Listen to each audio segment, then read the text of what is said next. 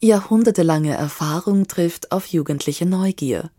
Die Med-Uni Wien feiert 2024 ihr 20-jähriges Bestehen als eigenständige Universität. Hörgang Med Uni Wien, der Podcast von Springer Medizin gemeinsam mit der Med Uni Wien.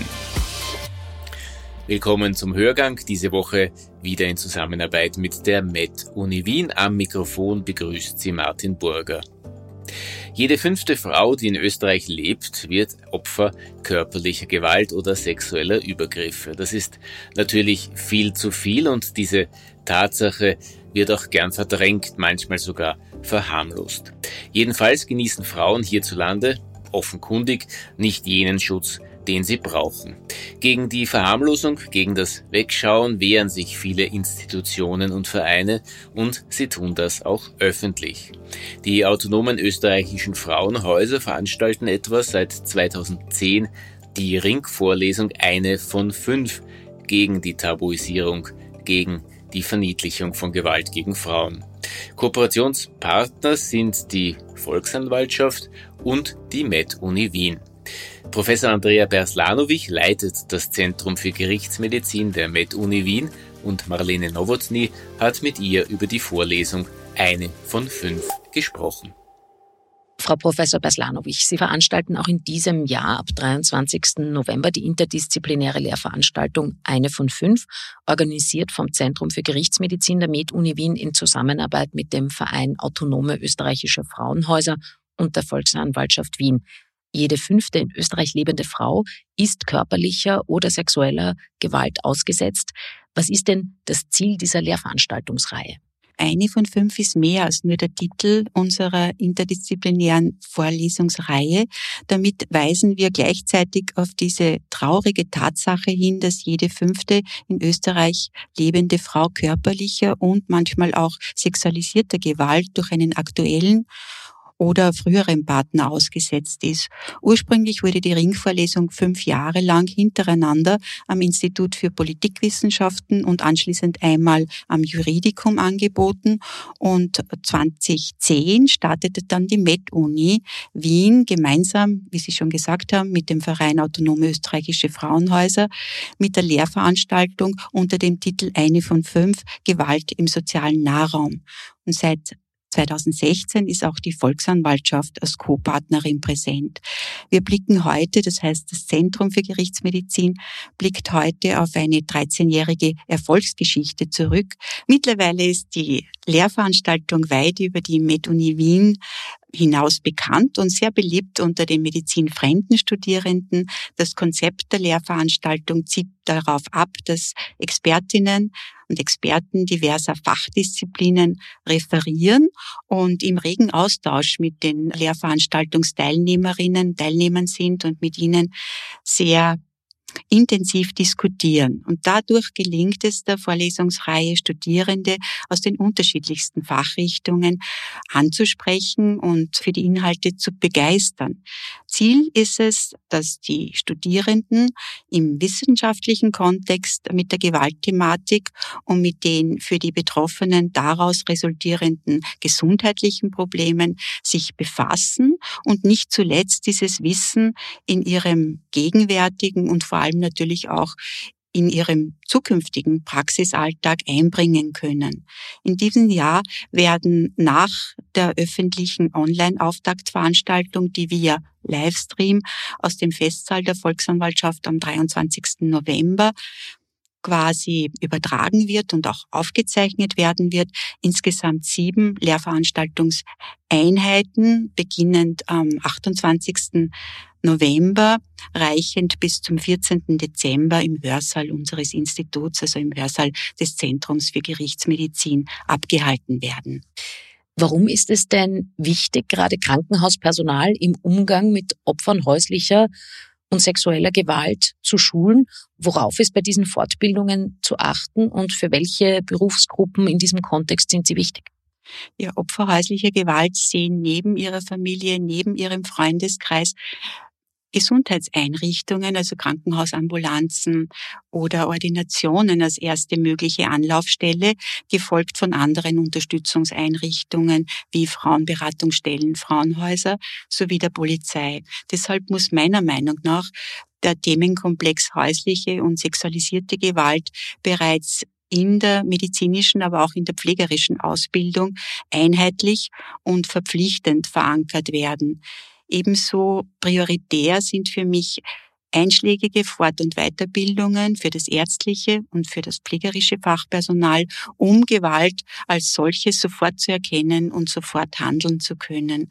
Dazu gehören nicht nur die professionelle ärztliche Behandlung und die professionelle pflegerische Beratung, Betreuung der Opfer, sondern unter anderem ein entsprechendes Wissen über eine adäquate Gesprächsführung, der korrekte Umgang mit den Betroffenen, die gesetzlichen Grundlagen und natürlich auch die Angebote von diversen Gewaltschutzeinrichtungen.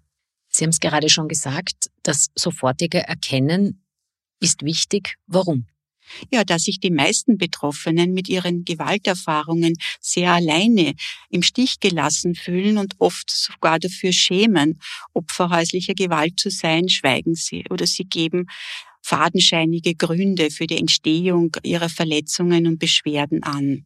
Deswegen sind die richtige Einordnung vorliegender Verletzungsmuster bzw. das Erkennen der Gewalt als Auslöser bestehender Beschwerden und Krankheitssymptome nicht nur für die fachgerechte medizinische Behandlung der Betroffenen ausschlaggebend, sondern häufig auch für die Prävention möglicher weiterer Misshandlungen.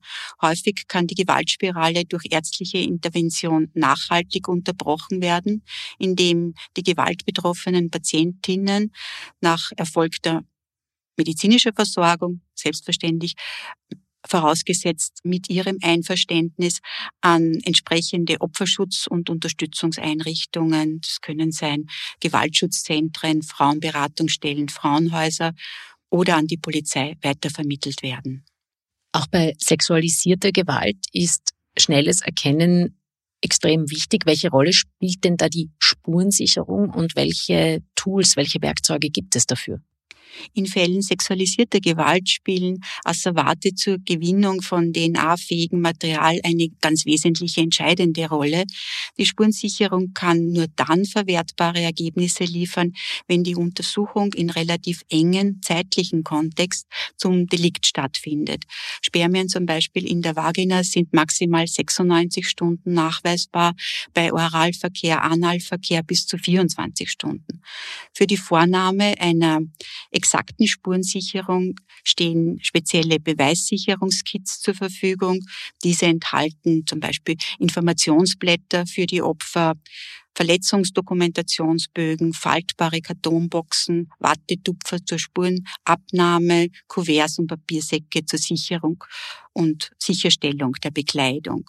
Eine gerichtsverwertbare und den aktuellen Standards entsprechende Dokumentation von Verletzungen einschließlich der Spurensicherung ist mit Hilfe von speziellen Untersuchungsbögen einfach rascher und auch präziser durchführbar.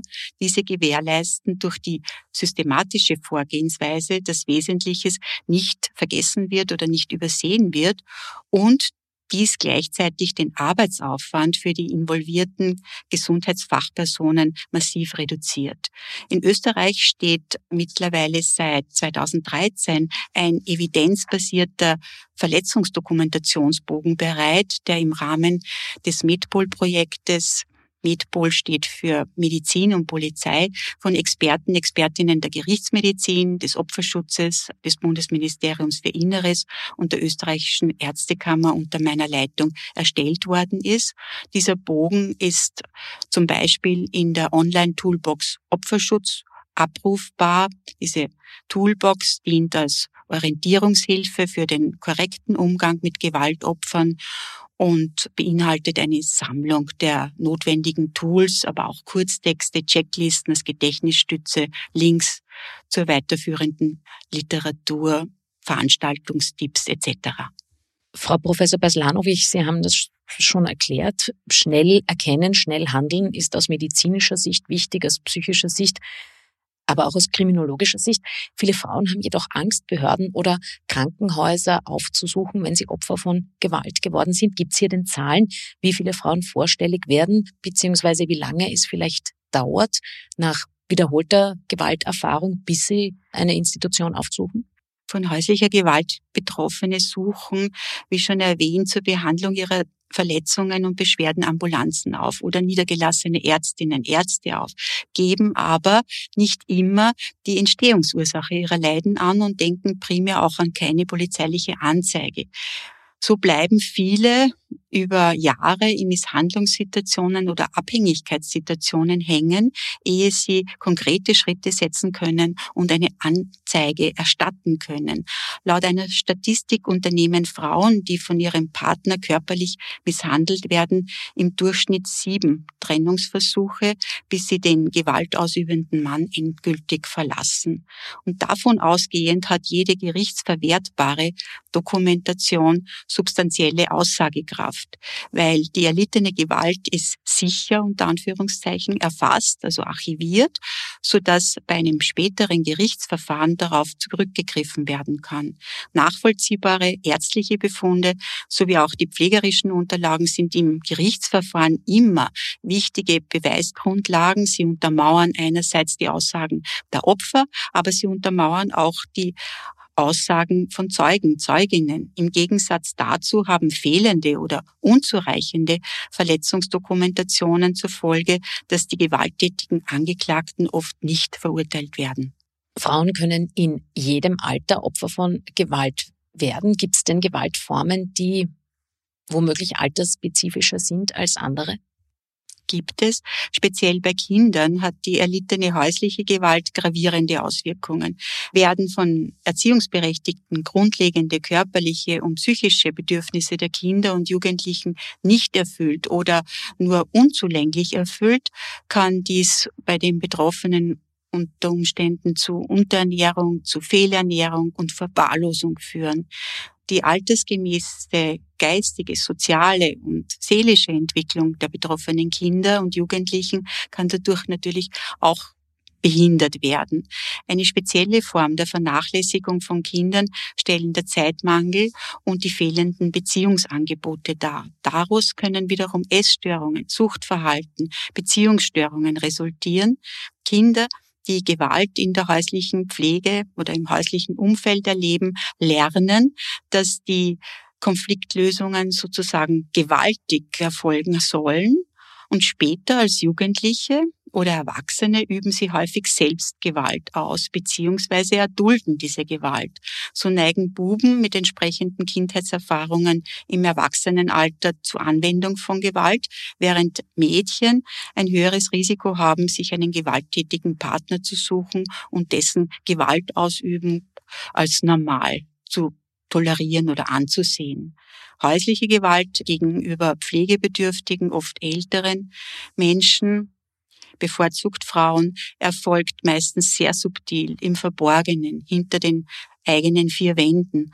Von den Betroffenen sowie von ihrem sozialen Umfeld und sogar von den Gewaltausübenden selbst wird diese Form von Gewalt nicht immer als solche wahrgenommen.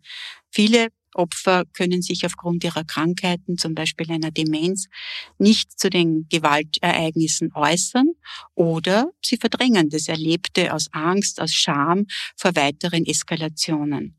Dadurch werden diese Übergriffe mehrheitlich nicht aktenkundig, sodass von einer sehr hohen Dunkelziffer ausgegangen werden muss.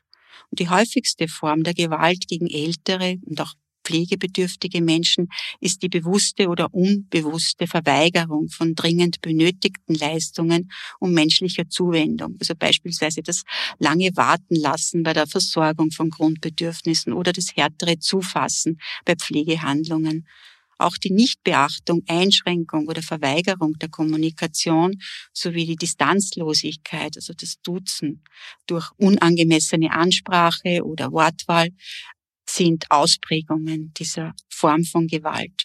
Die Anwendung mechanischer oder medikamentöser Fixierungen ist eine Freiheitseinschränkung und damit natürlich auch eine spezifische Zwangsmaßnahme, ein spezifisches Zwangsmittel.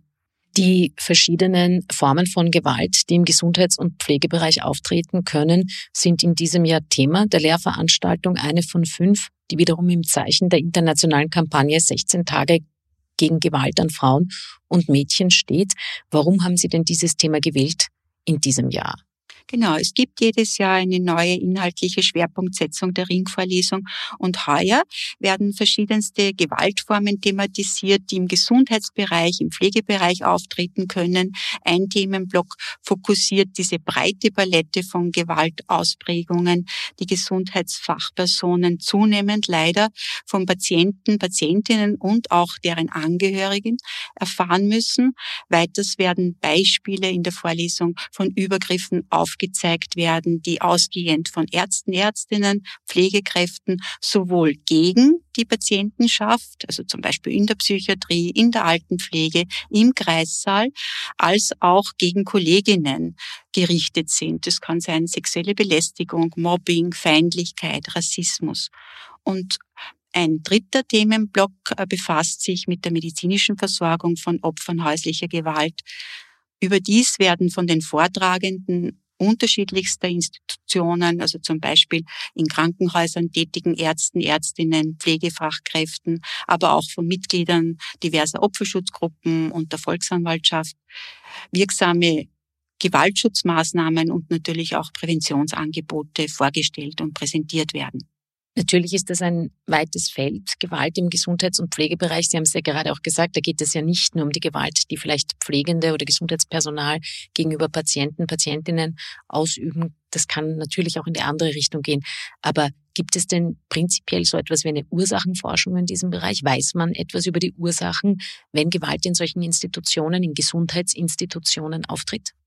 Gewalt und, und Aggression, welche sich gegen vornehmlich das Gesundheits Personal richten und von Patienten, Patientinnen oder deren Angehörigen ausgehen, sind Probleme, die leider in allen Fachbereichen im Gesundheitswesen auftreten können. Und mitunter kann eben eine medizinische Behandlung, sei es jetzt in einer Notfallaufnahme oder sei es in einer psychiatrischen Ambulanz oder auf einer psychiatrischen Station, für viele Patienten, Patientinnen eine körperliche oder auch eine seelische Ausnahmesituation darstellen.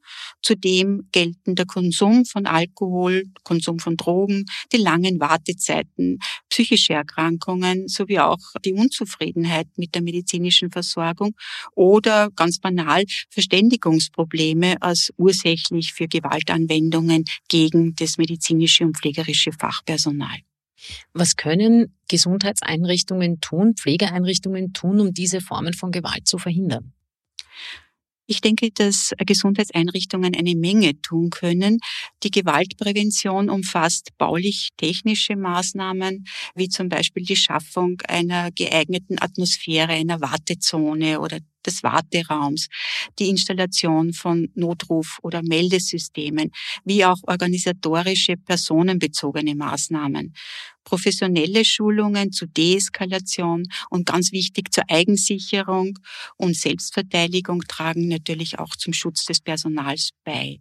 Und für Extremfälle einer zum Beispiel Amok-Situation müssen Krankenhauseinsatz und Alarm Pläne erarbeitet werden und dann in Folge natürlich auch etabliert werden. Und mir auch ganz wichtig, dass nach erlittenen Gewaltvorfällen unbedingt eine standardisierte Dokumentation durchgeführt wird und die Aufarbeitung erfolgt. Die Lehrveranstaltung eine von fünf ist auch mit einer Bewusstseinsbildungskampagne verbunden. Was passiert denn hier? Um über die Vorlesung hinaus für die Thematik zu sensibilisieren und ein sichtbares Zeichen gegen häusliche Gewalt zu setzen, habe ich vor vier Jahren als Bewusstseinskampagne die sogenannte Eine von fünf Kartenaktion ins Leben gerufen, mit der ich nicht nur die Lehrveranstaltungsteilnehmer und Teilnehmerinnen, sondern ebenso Kinder, Jugendliche und natürlich auch Erwachsene jeden Alters zum Nachdenken und Handeln anregen will. Bislang haben weit mehr als 1200 Personen das Projekt unterstützt, indem sie ihre Interpretationen oder auch Assoziationen zu Gewalt auf eine Karte geschrieben, gezeichnet haben und die ausgefüllte Karte entweder im Original abfotografiert oder eingescannt an mich weitergeleitet haben. Die Zitate erhalten sozusagen ein Gesicht, wenn ein persönliches Foto mit der Karte, die beispielsweise von unserer Homepage, also der Homepage des Zentrums für Gerichtsmedizin downloadbar ist, angefertigt und zusätzlich mitgeschickt wird.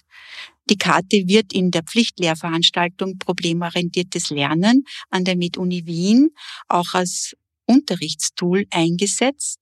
Alle die in diesem Rahmen entstandenen und von Studierenden beziehungsweise auch deren Tutoren, Tutorinnen zur Verfügung gestellten Karten werden heuer erstmalig während der Dauer der Ringvorlesung im Lernzentrum der MedUni Wien ausgestellt werden und werden bewundert werden können.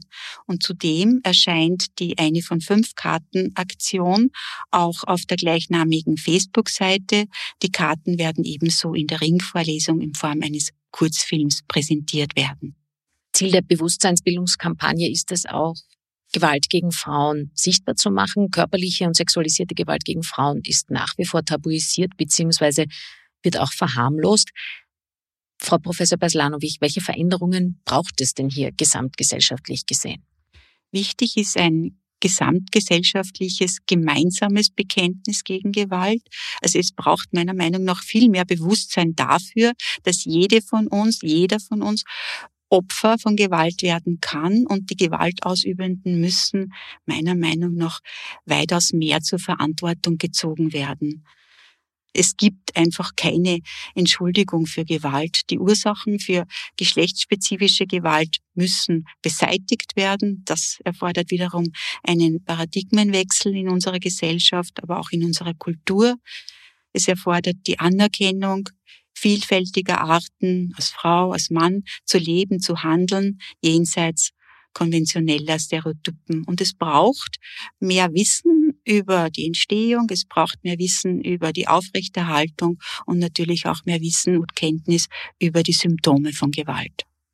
Und abschließend noch die Frage, was kann denn jeder Einzelne, jeder Einzelne tun? Ignorieren und Wegschauen hilft den Opfern nicht, lässt aber denen, die gewalttätig sind, freie Bahn. Als Zeuge, Zeugin von Gewalt ist es daher wichtig, so rasch wie möglich zu handeln. Wenn man sich selber nicht sicher genug fühlt, sollte versucht werden, möglichst mit Unterstützung anderer Personen, das können Nachbarn sein, Freunde, Familienmitglieder, die Gewaltausübung zu beenden. Das erfordert Mut, das erfordert Zivilcourage aber wenn es zu gefährlich erscheint, sich einzumischen, sollte auf jeden Fall die Polizei verständigt werden, also der Notruf 133 gewählt werden. Das war der Hörgang mit Uni Wien, der Podcast von Springer Medizin gemeinsam mit der Med Uni Wien.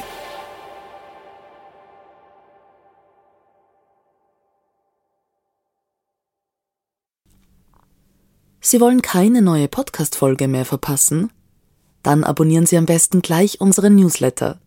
Den Link zur Anmeldung finden Sie in der Folgenbeschreibung.